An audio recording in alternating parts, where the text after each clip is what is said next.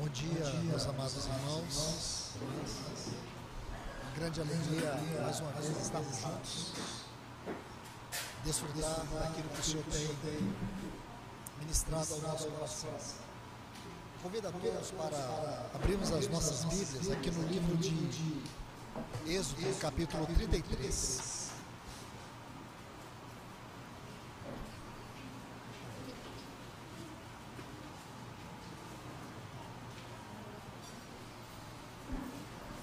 Nós vamos fazer uma leitura, leitura expositiva desses textos para que nós possamos aproveitar melhor o nosso tempo. E nessa forma de leitura expositiva, eu creio que a gente consegue compreender mais a mente do Senhor naquilo que ele está expondo nesse capítulo. Eu quero apenas introduzir poucos textos e vamos fazer uma oração e depois faremos a sequência dessa leitura. E também contextualizar a todos vocês sobre o que exatamente está acontecendo aqui.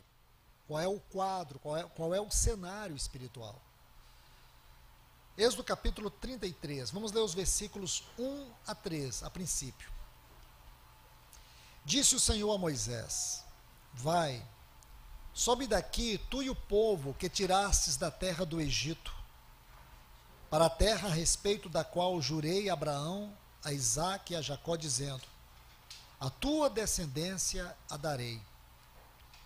Enviarei o anjo adiante de ti, lançarei fora os cananeus, os amorreus, os heteus, os ferezeus, os heveus e os jebuseus sobe para uma terra que mana leite e mel.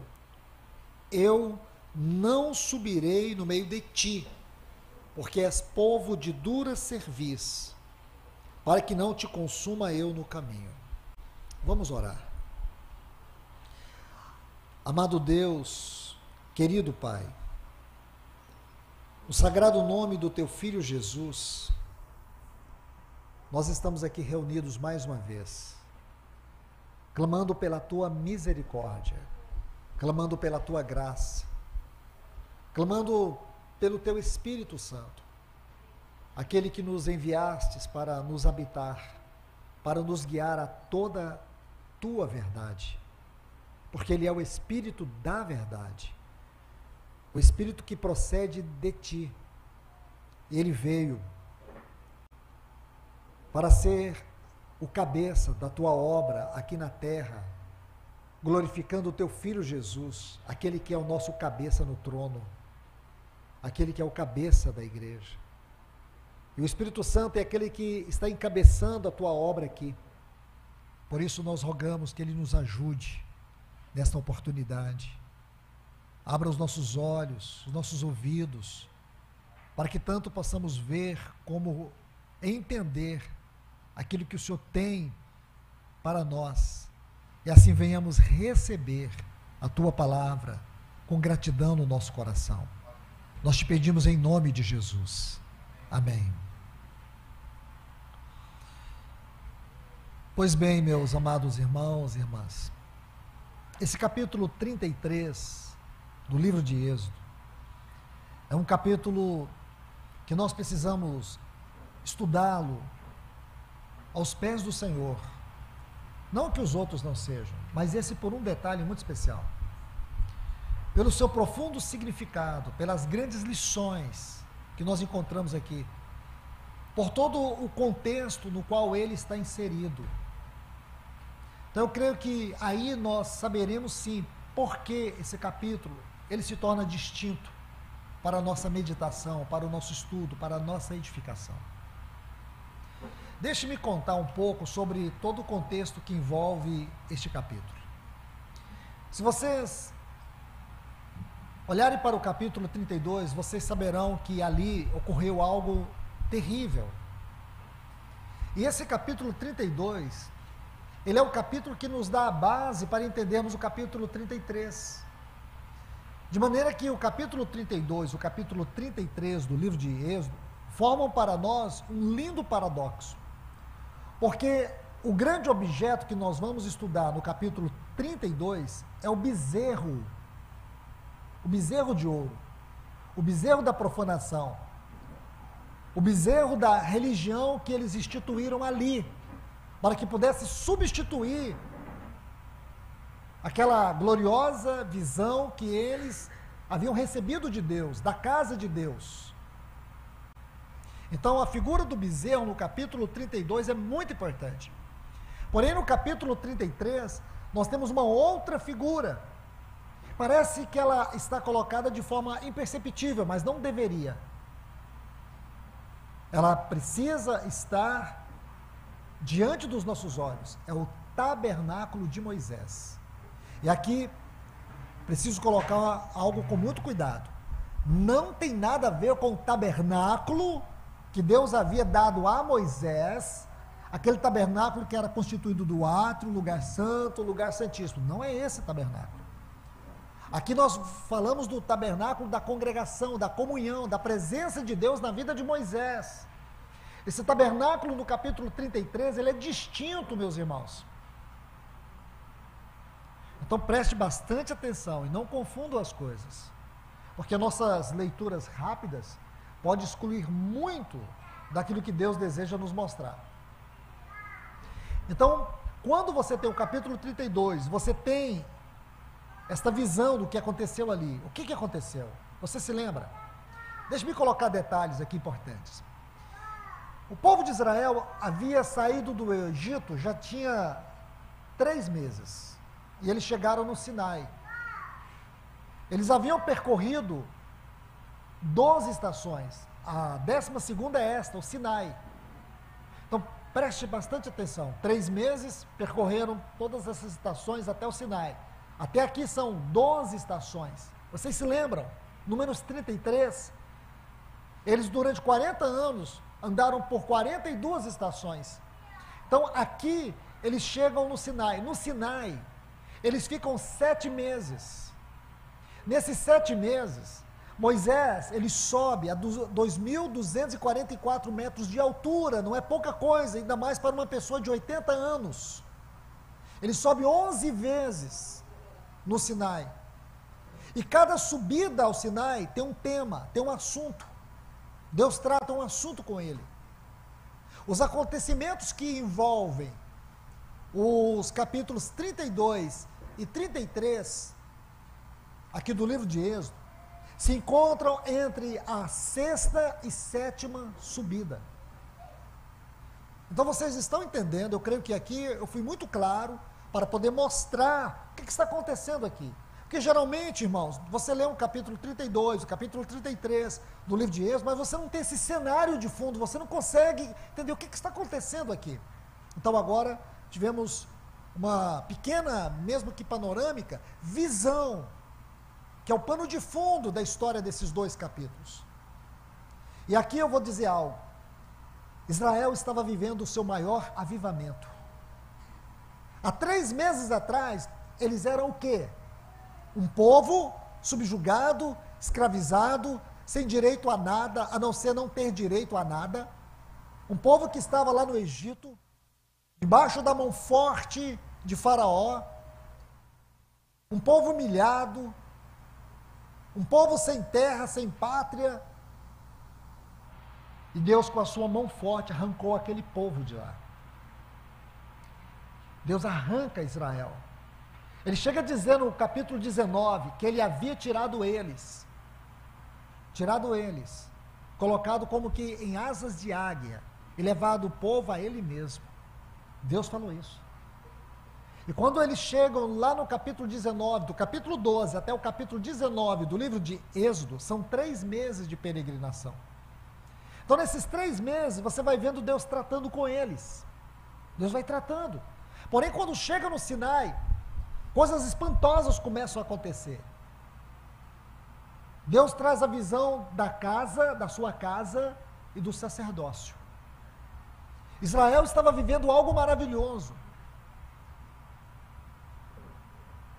Paulo escrevendo em 2 Coríntios capítulo 3, ele diz que havia uma glória na face de Moisés que para que o povo pudesse olhar na face de Moisés quando ele descia do Sinai, Moisés tinha que colocar um véu, por causa da glória refletida. Os céus abertos sobre o Sinai. Deus usando o seu instrumento, o seu vaso, trazendo revelações. Deus falando ao seu povo como que face a face. E o que acontece mais ainda? Sabe o que, que acontece?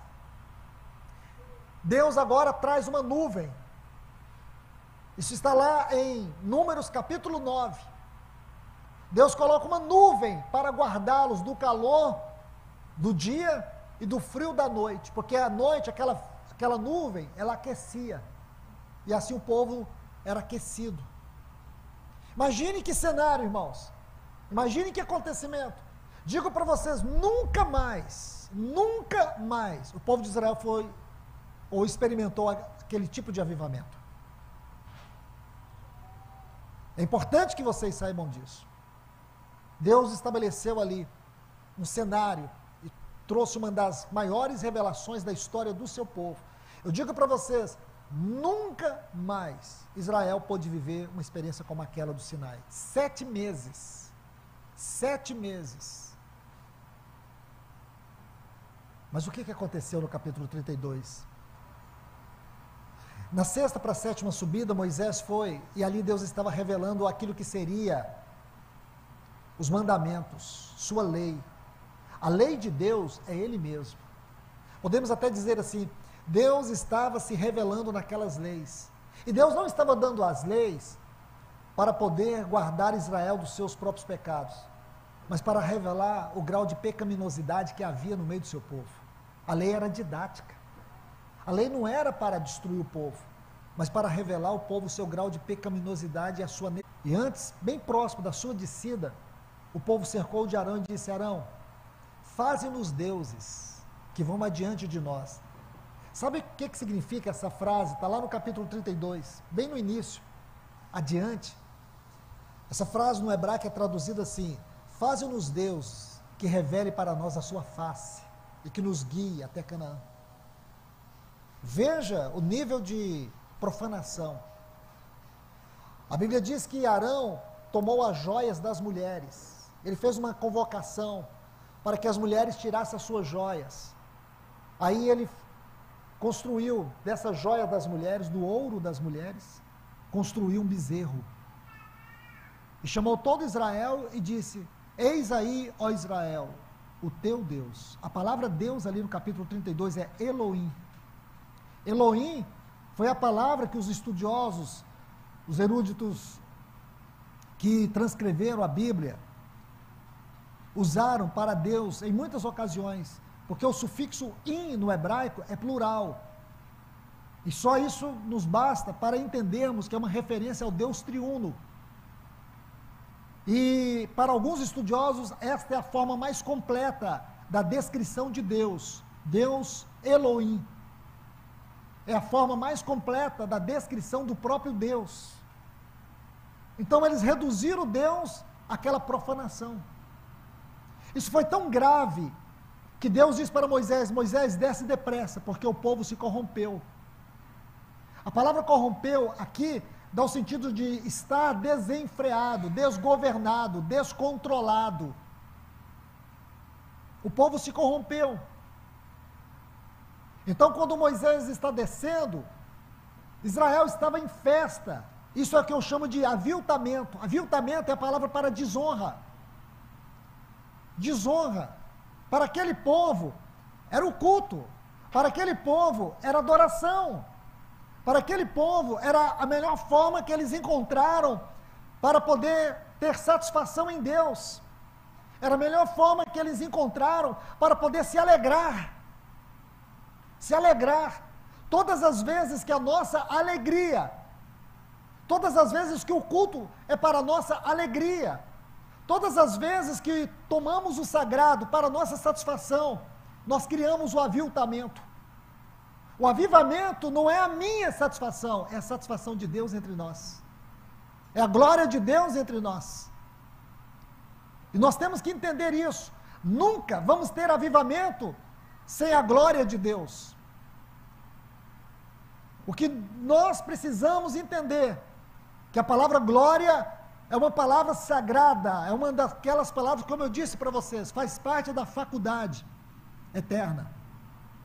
Ontem eu dissera para vocês que existe dentro de Deus muitas faculdades, muitas universidades, que nós passaremos a eternidade nos, nos envolvidos, ou nos envolvendo, nos graduando, conhecendo, passaremos toda a eternidade envolvidos com esses assuntos. A glória de Deus é uma dessas faculdades. Glória de Deus, irmãos, é algo que nós precisamos entender. Nunca vamos ter avivamento se não compreendemos o que é a glória de Deus. E Satanás ele trabalha de uma maneira habilidosa para impedir que nós entendamos o que é a glória de Deus. A glória de Deus, irmãos, é algo que precisa ser recuperado entre nós. Deixe-me dizer, há um aspecto objetivo para se entender isso. Em primeiro lugar, no sentido objetivo, a glória de Deus é aquilo que Deus é, porque Deus é glória. Deus é glória. Glória é aquilo que explica Deus. A glória de Deus é o próprio Deus. Glória é aquilo que torna Deus Deus. Isso é o sentido objetivo. Mas tem um sentido subjetivo. Glória é a, é a satisfação de Deus, é o prazer de Deus. Então, quando Deus está presente e ele encontra satisfação no meio do seu povo, aí ele manifesta isso em forma de glória. Então você compreende? Quando Deus encontra satisfação no meio do seu povo, a sua glória se manifesta. E por que que nós não temos tido avivamento? Falo para vocês com muita, mas muita tristeza. É porque de maneira geral, o povo de Deus não tem entendido a seriedade do assunto glória de Deus. A glória de Deus. A glória de Deus. Se você estudar a Bíblia de capa a capa, você vai ver o quanto esse assunto foi vital na história do povo de Deus. O quanto este assunto é preponderante para a nossa saúde espiritual a glória de Deus. E aqui nesses capítulos 32 e 33 tem tudo a ver com a doutrina da glória de Deus. Porque no momento que um bezerro é colocado para satisfação do povo, significa que a glória de Deus ela foi ignorada, desprezada. Israel está ali. Moisés desce. Josué disse para ele: Está havendo guerra no arraial. Moisés, Moisés diz para Josué: não é barulho dos vencidos, nem dos vencedores. É o povo que canta, porque eu ouço. E a Bíblia diz: a Bíblia diz que quando Moisés chegou e viu aquela profanação, ele quebrou as tábuas da aliança. Então nós sabemos que aqui 5 mil pessoas morreram em consequência dessa situação. O capítulo 32 do livro de Êxodo nos mostra essa degradação. E qual é o final de tudo isso? O final é Deus virando as costas para Israel, dizendo para Moisés: Eu vou eleger, te escolher, te separar e fazer de ti uma grande nação. É o que nós vemos. Então, quando Deus diz isso para Moisés, algo muito doloroso. 5 mil mortos, 5 mil cadáveres, 5 mil velórios. É o final da história do capítulo 32. Então você consegue agora entender o cenário? Então nós tivemos uma exposição do pano de fundo, nós fizemos agora uma exposição histórica do capítulo 32. Agora vamos entender o capítulo 33. Porque a história termina assim, essa primeira parte. Deus rejeitando Israel. Deus rejeitando Israel. Deus fazendo uma grande proposta para Moisés, para que a partir de Moisés ele pudesse levantar uma nova nação. 5 mil mortos. O estado era de desolação. Desolação. O povo havia profanado o testemunho do Senhor por causa de um aviltamento. Agora Moisés, ele vai entrar na presença de Deus. Aqui na sétima subida. Veja o versículo que nós lemos aqui. Primeiro, sobe daqui, tu e o teu povo, que tirastes da terra do Egito. Você viu que Deus não se coloca em nenhum momento que eu tirei, que eu fiz, meu povo, tu, tu e o teu povo. Irmãos, eu não tenho tempo para poder tratar de algumas minúcias aqui, mas eu te encorajo a ler bem esse capítulo 32 e o 33. Você vai ver como, à medida que Deus rejeita o povo, ele vai colocar sobre os ombros de Moisés, como se o povo fosse de Moisés. E que Deus iria conduzir o povo a Canaã por causa da sua palavra. É importante perceber esse pequeno detalhe aqui. Aí no versículo 30, é, versículo 2 e 3, o Senhor diz que vai enviar o anjo dele adiante deles. Aí no 33, no 3, 33, 3, 3, o Senhor diz para eles: Eu não subirei no meio de ti, porque é um, és um povo de dura serviço. Sabe o que, que significa essa palavra serviço? É uma figura de um povo que não se quebranta, que não se rende. Um povo que não se quebranta, um povo que não se rende. Agora, veja o versículo 7. Aí que nós temos que prestar atenção. Está assim: ora, Moisés costumava tomar a tenda e armá-la para si. Este é o tabernáculo de Moisés. Fora, bem longe do arraial, e chamava tenda da congregação. No hebraico, essa frase, tenda da congregação, se você examinar, tiver a oportunidade de fazer isso, você vai encontrar algumas palavras que se aproximam do texto original, que é comunhão e que é a presença de Deus. Não é o sentido aqui congregação. Mas a, a palavra mais próxima do original hebraico é comunhão e presença de Deus.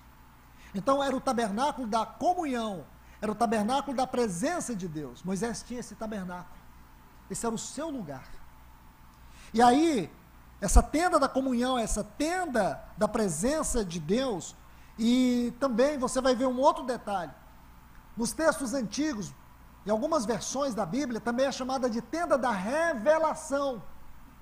Revelação, comunhão e presença de Deus. São as três palavras que definem essa tenda. Comunhão, revelação e presença de Deus. Meus irmãos, nós não podemos dar as costas para isso e avançar na leitura, porque isso é importante. Como que nós estamos falando de avivamento? E digo para vocês que toda esta situação do capítulo 32 revela muito a realidade contextual que nós estamos vivendo, de maneira geral. Por mais que nós estamos vendo sinais evidentes de comunidades que amam o Senhor, de comunidades que estão dispostas a pagar o preço para manter a integridade do Evangelho, o testemunho de Deus. Comunidades que estão batalhando e apressando a volta do nosso Senhor. Mesmo com tudo isso, nós temos que dizer: vivemos um tempo de opróbrio, um tempo de profanação, um tempo que falta revelação de Deus, presença de Deus, comunhão com Deus no meio do seu povo. Nunca tivemos uma geração no sentido espiritual da palavra, de maneira restrita, me refiro aos cristãos de maneira geral, Nunca tivemos uma geração cristã com tantas facilidades, com tantas oportunidades, com tantas ferramentas de estudo e pesquisas bíblicas, porém tão pobre, tão apostata, tão negligente, tão indiferente como a geração dos nossos dias. Nunca tivemos, irmãos. Nunca tivemos. Um povo tão indiferente. Nunca foi tão difícil pregar o verdadeiro evangelho, o evangelho íntegro, o evangelho genuíno nesses dias. Por causa da indiferença, da distância. É uma epidemia que tem tomado conta do povo de Deus. As distrações, os entretenimentos. Tem tido lugar de proeminência no meio do povo de Deus, porém não o, o estudo sério da palavra de Deus. Hoje tudo funciona dentro desse espírito do mundo digital, do mundo virtual. Isso tem tomado os nossos afetos, as nossas atenções, o nosso tempo, nossas prioridades. Então eu digo para vocês, o cenário do capítulo 32 retrata muito bem a nossa condição espiritual. Goste você ou não goste. O capítulo 32 do livro de Êxodo nos revela muito isso.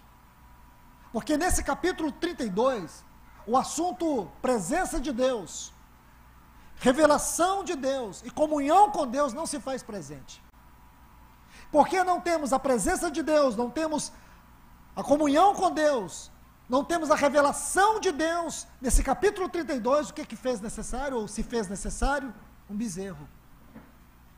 O bezerro, irmãos, ele se torna fundamental dentro de uma religião morta, vazia, apostata como a de Laodiceia. Dentro de um cristianismo degradado, é necessário ter um bezerro de ouro.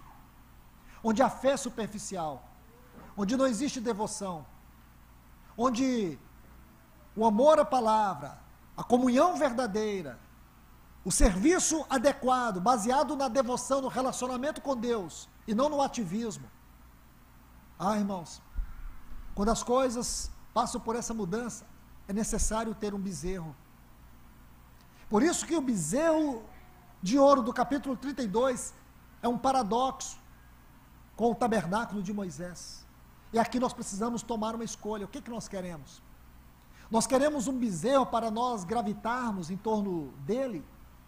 chamarmos de Deus. Um bezerro que nós podemos fabricar segundo a medida da nossa fé e das nossas intenções, motivações e desejos. Um bezerro que é a minha religião, é a minha religião aonde eu me alegro, aonde eu encontro satisfação, aonde eu encontro esperança que ele possa me levar para dentro da eternidade. Esse bezerro vai me garantir que eu vou chegar até Canaã, a plenitude de Cristo. Um bezerro que eu domino. Um bezerro que é fruto do meu suor. Ou eu vou querer um tabernáculo onde eu tenho que desfrutar da presença de Deus, da comunhão com Deus, da revelação de Deus. O que, que eu estou buscando mesmo? Como que nós podemos pensar em avivamento tendo como base um bezerro de ouro? Avivamento está aqui, nesse tabernáculo de Moisés nesse tabernáculo da revelação de Deus, da presença de Deus, da comunhão com Deus. Esse tabernáculo tem três pilares. Três pilares. Capítulo 33, versículo 13, 15 e 18 vai nos dar os três pilares. Os três pilares. A presença de Deus, os caminhos de Deus e a face de Deus, que é a sua glória. Esses são os três pilares desse tabernáculo. Agora, é importante você entender isso. Cada um desses pontos, veja isso de maneira bem didática, como o Espírito Santo colocou aqui para nós. Esse tabernáculo, primeiro, é o tabernáculo da revelação, da comunhão e da presença de Deus. Esse tabernáculo da comunhão, da revelação e da presença de Deus, ele tem três pilares. Quais são esses três pilares? A presença de Deus, os caminhos de Deus e a glória de Deus, a face de Deus. E aqui está, irmãos, o chamado ao retorno ao avivamento. Aqui está a porta aberta, como se Deus estivesse dizendo: vocês querem voltar a toda aquela experiência? Aqui está o caminho. Então, o que, que Moisés faz? Diante daquele cenário de opróbrio, diante daquele cenário de apostasia, de profanação, de desânimo, de tristeza, de dor, diante daquele cenário de um profundo desencorajamento,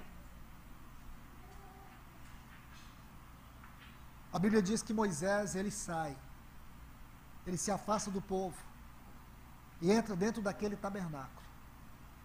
E ali ele ora sobre esses três fundamentos. Se a tua presença não for conosco, nós não sairemos daqui. Este é o grande assunto, irmãos. A presença de Deus. Nós podemos nos acostumar com as nossas reuniões sem a presença de Deus. Como Saul governou 40 anos e a arca não estava no tabernáculo. A arca era o testemunho central da glória e da presença de Deus em Israel. Meus irmãos, escute isso.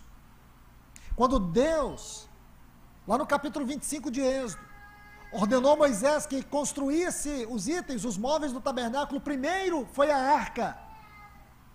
E ela nos fala da centralidade de Cristo da presença, do testemunho de Deus no meio do seu povo, da sua glória no meio do seu povo. Ela era o móvel mais importante do tabernáculo, ficava no lugar santíssimo. Então, não estamos falando aqui de objeto. Não estamos falando de nada que não seja importante. Estamos falando aqui daquilo que concerne a mente de Deus.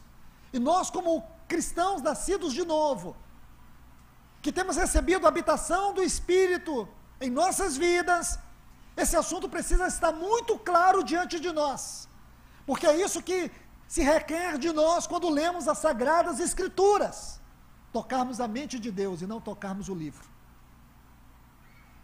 Então, quando você entende, Saul ficou 40 anos, ele nunca se importou, nunca se importou com a arca. Você se lembra, capítulo 4 de 1 Samuel, versículo 22, quando a arca foi tirada e foi levada pelos filisteus. Você se lembra o que, que está nesse texto? E foi-se a glória de Israel. A glória de Israel. Capítulo 15, aqui de 1 Samuel, o versículo 29, se eu não estiver enganado, Sabe como Deus é chamado nesse versículo? Ele é chamado da glória de Israel. A glória de Israel não mente. Não é homem para que minta, nem filho do homem para que se arrependa. A glória. Então nós podemos juntar esses dois textos e dizer a mesma coisa que esses textos estão dizendo.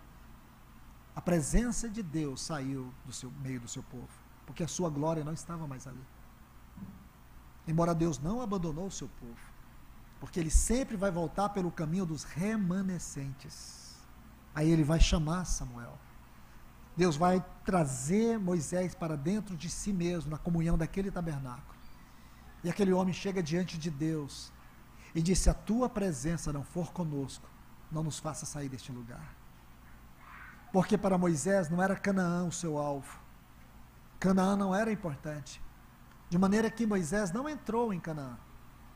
Mas Moisés foi aquele homem que ganhou na sua vida a presença de Deus. Porque ele era aquele homem que falava com Deus face a face. Meu irmão, minha irmã, eu quero te fazer uma pergunta. Você tem um tabernáculo de Deus na sua vida? Talvez essa seja a pergunta mais importante da sua vida. Talvez você não concorde comigo agora, mas um dia você vai concordar. Você tem. Existe um tabernáculo de comunhão, de revelação e de presença de Deus na sua vida. Você tem esse tabernáculo? Você tem. Porque se você não tem, isso é algo muito sério. Deixe-me colocar um texto aqui para tentar te fazer entender. Aqui no Evangelho de Mateus, capítulo 6, versículo 6. Esse é um texto muito conhecido. Diz assim: Tu, porém, quando orares. Tu, porém, quando orares. Aí diz: entra no teu quarto. Entra no teu quarto. E fechada a porta, orarás a teu pai que está em secreto. E teu pai que te vê em secreto te recompensará. Irmãos, esse texto não é tão simples como vocês estão muitas vezes acostumados a ler ou imaginar. Aqui tem uma palavra muito importante. Eu quero que você compreenda isso. A palavra secreto. Ela é a chave deste texto. Eu vou examinar essa, essa palavra de maneira mais simples para vocês. Eu vou usar a própria Bíblia para poder interpretar esta palavra. Aqui em 1 Pedro, capítulo 3, versículo 4, nós temos uma frase, e eu louvo a Deus por isso. E digo para vocês que em muitas situações as melhores interpretações de palavras na Bíblia não é aquilo que nós usamos no texto original, mas é o que a própria Bíblia traduz para nós, explicando a própria Bíblia, porque a regra suprema da interpretação da Bíblia é essa. A Bíblia interpreta a própria Bíblia. Então, aqui, 1 Pedro, capítulo 3, versículo 4, nós temos uma luz significativa desta palavra. O texto diz assim: Seja, porém, o homem interior do coração esta palavra aqui, o homem interior do coração. Quando você estuda aqui, veja bem, o termo secreto é o homem interior do coração. Porque se você estudar o termo de maneira genérica no Novo Testamento, você vai pegar uma concordância bíblica, você vai encontrar 16 menções dessa palavra. Porém, de maneira tão especial, Pedro, ele colocou esta frase, que é a verdadeira interpretação desta palavra, o homem interior do coração. Porque nós buscamos na interpretação é aquilo que é espiritual. Não é o conhecimento acadêmico da palavra, mas é a revelação, é o conhecimento espiritual. Entra no teu quarto, está vendo aí? E teu pai que está em secreto, é esta palavra, e aí Pedro vai dizer: o teu pai, que está em secreto. O que, que é o secreto aqui? É o homem interior. Secreto aqui, irmãos, é o nosso espírito. Nós temos uma faculdade que Deus criou em nós, que é o espírito. Aquela faculdade que experimentou a morte, a desconexão espiritual quando Adão pecou. Quando Adão pecou, essa faculdade ela foi desconectada. E assim, espiritualmente, Todos nós nascemos a partir de Adão mortos. E por isso que Efésios 2 começa assim: E vos vivificou, estando vós mortos. Deus disse para Adão: Morrendo morrerás. Esse morrerás é o morrer espiritual, é o morrer da vida do espírito, que perde a sua principal realidade, funcionalidade, que é a conexão com Deus o lugar da habitação de Deus. Porque no Espírito está a comunhão. A comunhão está no Espírito. Aí, deixe-me te colocar algo aqui bem especial. Se você busca, busca essa palavra secreto, na tradução brasileira fala o homem que está escondido no coração. É a Bíblia que eu uso hoje, tradução brasileira. O homem que está escondido no coração. Imagina, irmãos, que Deus é o homem que está escondido no coração. Essa palavrinha secreto aí não é uma palavra pequena, é uma palavra muito grande. Porque nós temos que saber isso, irmãos. Muitos cristãos não estão se dando conta desta realidade espiritual. A importância do seu espírito. A importância de ter esse tabernáculo. Não adianta você ter o espírito se ele não é usado de maneira correta, não adianta você que dizer que eu nasci de novo, eu sou convertido, mas cadê a realidade espiritual? Irmãos, irmãs, visão celestial. Visão, visão celestial. É a característica daquilo que é sobrenatural na nossa vida. A realidade da visão celestial, visão celestial é a compreensão, é a comunhão, é a revelação, é a união com Deus. Tudo isso compreende o assunto visão celestial. Quando você estuda de Gênesis e Apocalipse, esse assunto visão celestial na vida de cada um dos homens de Deus, você vai ver que tem a ver com todas essas palavras: união, comunhão, com esse tabernáculo. E é isso que o Senhor está falando para nós. Aquele tabernáculo físico de Moisés representa justamente isso na nossa vida. O que temos perdido e por que temos perdido? Estamos empobrecidos espiritualmente, somos superficiais na nossa fé. E como que nós vamos ter um avivamento, irmãos, se nós estamos perdidos naquilo que são os fundamentos da nossa fé? Mas é mais fácil, irmãos. É mais fácil ter o bezerro de ouro, se nós não temos avivamento. É mais fácil ter bezerro de ouro. Se você me pergunta, irmão, o que, que é mais fácil? É o bezerro de ouro, é claro. Porque ele substitui. Ele cria o um aviltamento. O povo vai entrando em euforia, e não é isso que nós temos visto nos nossos dias? Não é a igreja do povo e para o povo? Não é a igreja amiga do mundo? Não é assim, irmãos? Não é a igreja envolvida com os assuntos dessa terra?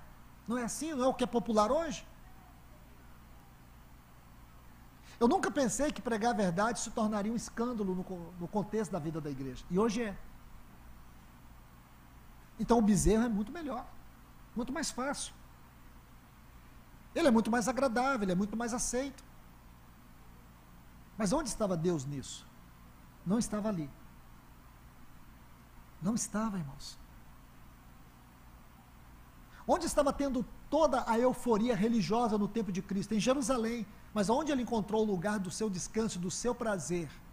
Em Betânia.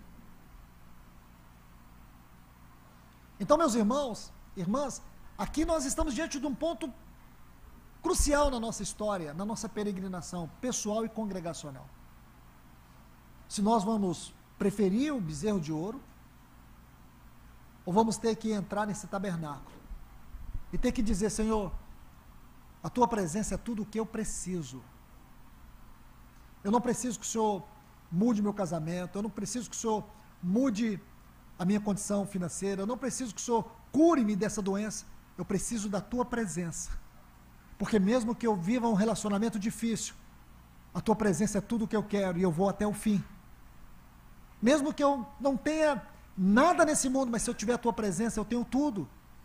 Mesmo que eu não fique curado, que eu tenha que conviver com a doença no meu corpo, mas se eu tenho a tua presença, é tudo o que eu preciso. Você compreende, irmãos?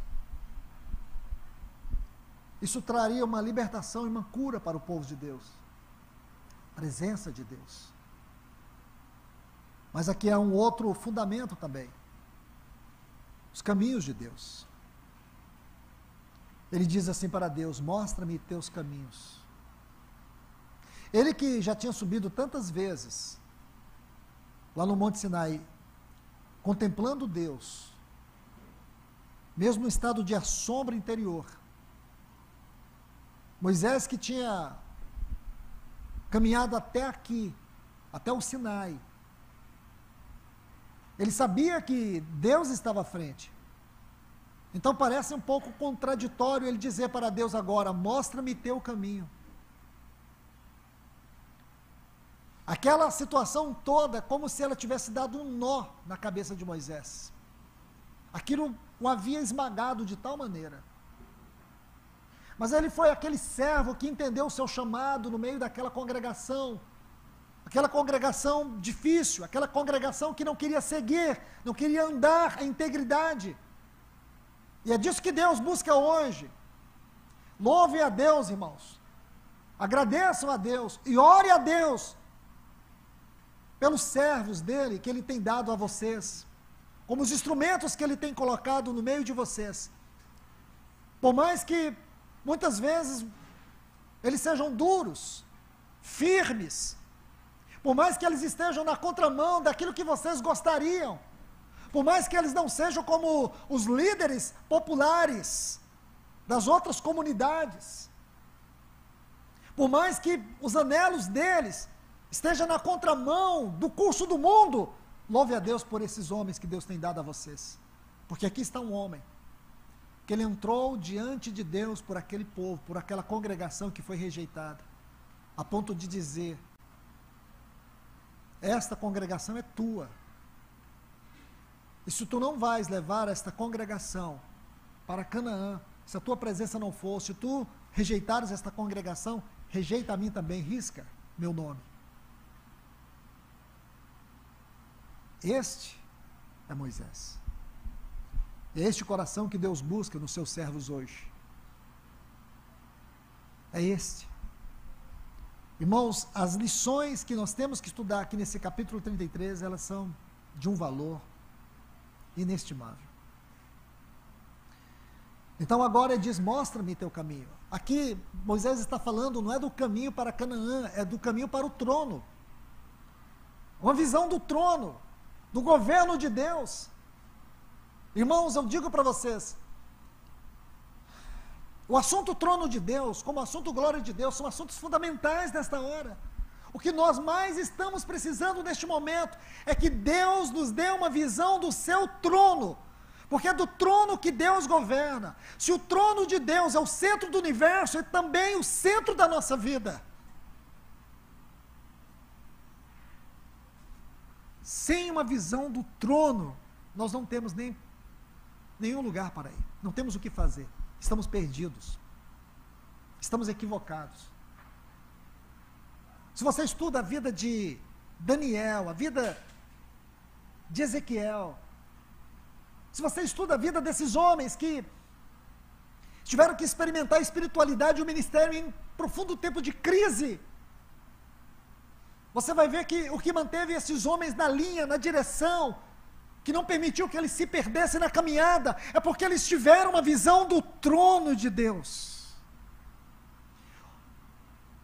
Eu estava lendo um comentário, inclusive na tradução brasileira, tem uma introdução ao livro de Apocalipse. Se você tem essa Bíblia, eu queria te pedir, rasga essas duas folhas, joga fora. Eu não fiz na minha não, mas eu vou fazer. Porque, pelo amor de Deus, os irmãos que fizeram essa introdução, eles deviam estar lendo outra coisa, não a palavra de Deus. Eles fazem uma introdução do livro de Apocalipse, que tudo que eles não podiam fazer, eles fizeram. Irmãos, o povo tem mostrado para os irmãos que o livro de Apocalipse é um livro que vocês têm que manter fechado. Não, não tem. A doutrina do trono de Deus está, de maneira restrita, destinada a este livro. É o lugar onde mais você vai estudar sobre o trono de Deus. Esse livro tem que ser lido de maneira devocional não com espírito de curiosidade, não com espírito pretensioso. Este é o livro que consuma a revelação da Bíblia. E nós temos que ler esse livro de maneira devocional. Este é o livro que fala do Cordeiro glorificado. Este é o livro que vai nos mostrar Cristo exaltado. Vai mostrar Satanás destruído eternamente e vai mostrar a igreja glorificada com Cristo, sendo uma cidade nupcial. Este é o livro de Apocalipse.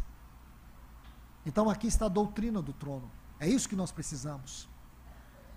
Os caminhos de Deus têm a ver com a teologia do trono, e a teologia do trono é a teologia do avivamento. Nunca haverá avivamento sem uma visão do trono. Busque todas as histórias de avivamentos você vai ver que sempre que houve avivamento é porque houve uma visão do trono de Deus. O que está acontecendo hoje? Você vê o povo, de, maneira, de certa maneira, o povo de Deus perturbado, o povo de Deus inseguro, o povo de Deus com medo, o povo de Deus ansioso. E tudo isso é porque perderam a visão do trono. É o trono de Deus que governa. É o trono de Deus que determina. E esse trono para nós não é um lugar fechado. Esse trono para nós não é um lugar impossível. Esse trono para nós está aberto. Jeremias capítulo 17 vai dizer assim, no versículo 12: Trono de glória, exaltado, acima nos céus é o lugar do vosso santuário. Ele não é o lugar do governo de Deus apenas, mas ele é o lugar da nossa devoção. Então é isso que Moisés está falando. Mostra-me teus caminhos. E por último, o último fundamento, ele diz: Mostra-me tua glória. Mostra-me tua face. Então, meus irmãos e irmãs, eu quero terminar por aqui. Sem uma visão da glória de Deus, nós nunca vamos ter avivamento. Sem uma visão do trono de Deus, nunca teremos avivamento. Sem a presença de Deus, nunca vamos saber o que é avivamento. Aqui Moisés colocou esses três pilares da sua comunhão, da sua oração. E aqui Deus está dizendo para nós que nós precisamos ter esse lugar secreto. O lugar secreto é onde Deus habita dentro de nós. É o homem interior sendo habitado pelo homem sobrenatural, por Deus, pelo seu espírito, pelo seu filho. Este é o lugar secreto de Deus na nossa vida, é o tabernáculo. Se você não cultivar isso, irmão, não espere o avivamento acontecer de maneira congregacional. Nós temos que pedir que o avivamento aconteça de maneira pessoal. Não se iluda com aquele história daquele paralítico do tanque de Betesda. Queria que alguma coisa acontecesse ali no meio daquela multidão, naquele tanque. Não, peça para Deus, na minha vida, Senhor. Eu quero ter um tabernáculo do Senhor na minha vida. Eu quero cultivar este homem interior na minha vida. Tua presença, teu trono, tua glória na minha vida. Ajuda-me, Senhor. Irmão, se isso não for algo fundamental para você, então nós temos que entender que não é para a nossa geração. E eu pergunto para você: será que a possibilidade de haver uma nova geração? Será? Vamos pensar de maneira natural o mundo. Será que esse mundo tem, tem condições de ter uma outra geração? Essa geração que está se destruindo na promiscuidade, na perversidade, no desgoverno, tudo que você pensar de maldade, de incredulidade, é o que está hoje caracterizando a nossa sociedade. E a igreja. E a igreja hoje. Será que é possibilidade de que os nossos jovens sejam, sim, a próxima geração de profetas, de mestres, de uma igreja gloriosa? Será? Será, irmãos, que nós podemos pensar na vida daqui 40 anos? Será que é possibilidade? Você sabia que existe cientistas que não são cristãos, sérios, sóbrios, que eles chegam a afirmar que é impossível que a humanidade, como ela está, ela consiga chegar aí a mais 40 anos? Que a própria vida natural é impossível? Que a própria crise demográfica impedirá isso? Meus irmãos, vamos pensar de maneira bíblica. Vamos pensar agora. O que, que o Senhor está nos falando agora? O que, que Ele está requerendo agora? O que, que Ele está falando a nós agora? Qual é o seu chamamento? Será que nós estamos discernindo a tônica da Sua voz? Os céus estão se abrindo para nós. Sua palavra está jorrando para nós. Por que, que nós não tenhamos a humildade de dizer como Samuel: Fala, Senhor. Fala. Por quê, irmãos? Será que nós vamos perder este momento onde o Senhor tem nos falado face a face? Será que não está na hora da gente reconhecer que nós fomos longe demais? Temos retardado aquilo que Deus deseja fazer entre nós? Será que não está na hora de reconhecermos que estamos gravitando em alguma certa medida, em torno de um bezerro de ouro, em, em torno de uma religiosidade que não tem produzido em nós esse tabernáculo da presença de Deus, do trono de Deus, da glória de Deus na nossa vida. Porque estamos acomodados na superficialidade da nossa fé, das nossas experiências. Porque nossa vida de oração é muito fraca, muito rasa. Nossa devoção é muito religiosa. Será, irmãos, que não está na hora da gente se render? Se render? Será que não está na hora de deixar que o cajado de Deus quebre essa cerviz e nos leve aos pés do Senhor? Para que nossa vida seja transformada para que nós sejamos verdadeiramente luzeiros neste mundo, um oásis nessa terra que está confusa, perdida e a caminho da sua própria condenação final. Irmãos, que nós possamos ouvir a palavra do Senhor nesta manhã. Que essa palavra entre na sua vida, entre na minha vida. Que o Senhor fale a todos nós. Se você é alguém que está conformado, sinto muito pela sua vida. Sinto muito mesmo. Mas se você é alguém que está inconformado, mas não tem a visão celestial, eu digo que você está tão perdido como aqueles que estão conformados. Mas se você é alguém que está inconformado e tem a visão celestial, prossiga, vá em frente. É com você que Deus conta nesta hora. É com você. Nós precisamos ser aqueles que estamos profundamente conformados, mas com a visão celestial, tendo a visão celestial. Não adianta inconformação sem a visão. Então, meus irmãos, eu encorajo vocês. Se debrucem sobre este assunto. Dobre os seus joelhos e o seu, o seu rosto aos pés do Senhor. E clame. Clame mesmo. Só um avivamento só um profundo e glorioso avivamento de Deus poderá nos salvar nesta hora, dessa terrível apostasia que tem assolado o povo de Deus. E não me venha com essa. Estamos bem. Nós precisamos muito mais. Eu falo isso desde a minha experiência, desde a minha comunhão na cidade onde eu vivo, com os irmãos que eu vivo e convivo. Eu digo para vocês: o Senhor tem muito mais. Ele quer muito mais. Ele deseja fazer muito mais. Agora a decisão é nossa. Ele colocou para nós esses dois capítulos. De um lado temos o bezerro do culto fácil, a programação atraente, envolvente, o entretenimento, os pregadores da prosperidade, do conforto, da vida fácil. A igreja amiga do povo, entretida com os assuntos dessa terra. Do outro lado, o tabernáculo, daqueles quebrantados, daqueles que estão tomados pelo assombro de Deus, daqueles que querem a presença de Deus